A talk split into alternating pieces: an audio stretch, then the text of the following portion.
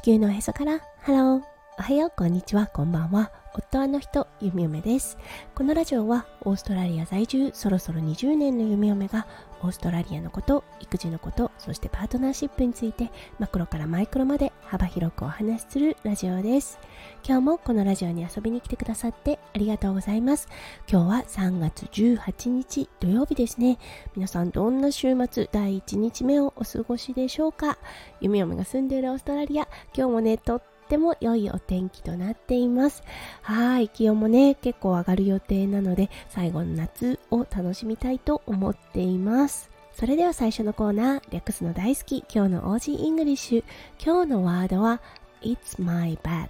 をご紹介したいと思います。はい、これね、すごくカジュアルな感じでごめんねというような意味合いがあります。I'm sorry とか I'm very sorry とかはね、よく聞くと思うんですが、はい。あの、どちらかというとね、あ、ごめんね、やっちゃったなんていう時は It's my bad って言ったりします。そう、やらかしちゃった時とかね、笑って済ますことができる時に、そう、軽い印象で使っていることが多いです。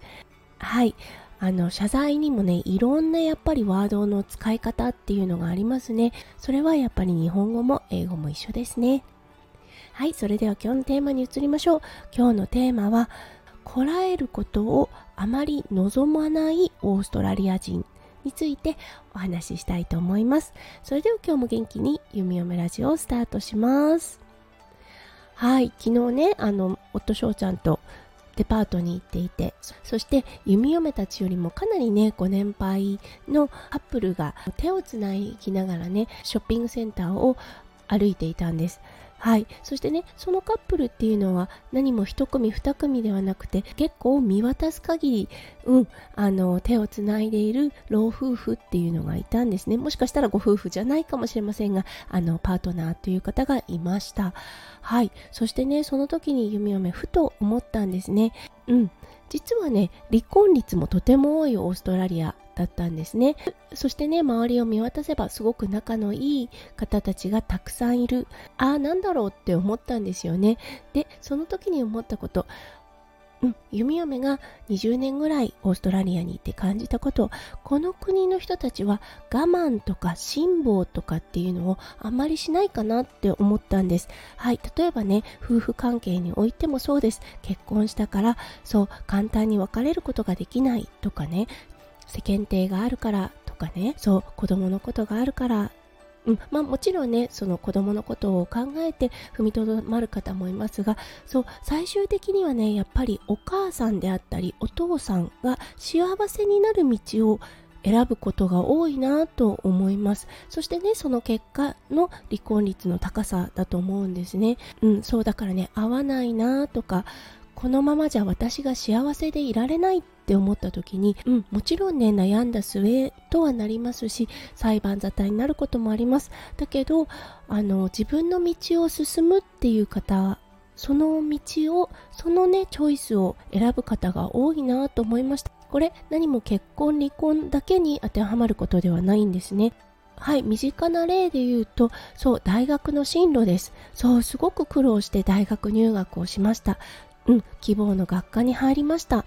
はい、そして実際に授業を受けてみたら、なんだかこれ違うって感じる生徒さんたちがいたとします。そうするとね、この国の人たちはすぐ進路変更をするんですね。えー、こんなに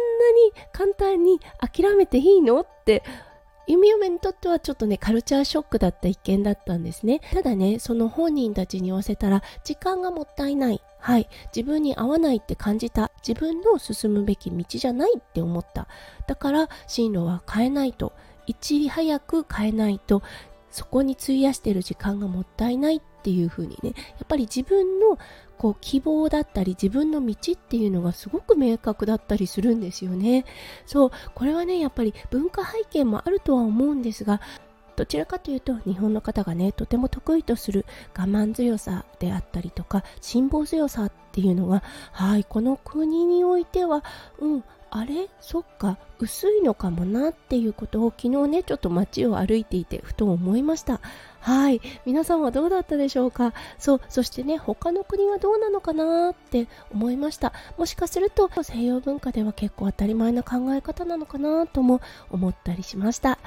はい、ということで今日は、うん、とてもね、弓嫁の主観は入っていますが、もしかすると辛抱強さとか忍耐強さが、はい、薄いのではないか、オーストラリアっていうのを感じたので、ちょっとね、お話をしてみました。弓嫁は自分がしたいこと、そしてね、自分の心に沿った生き方をしていきたいなって思いました。だからね、どちらかというと、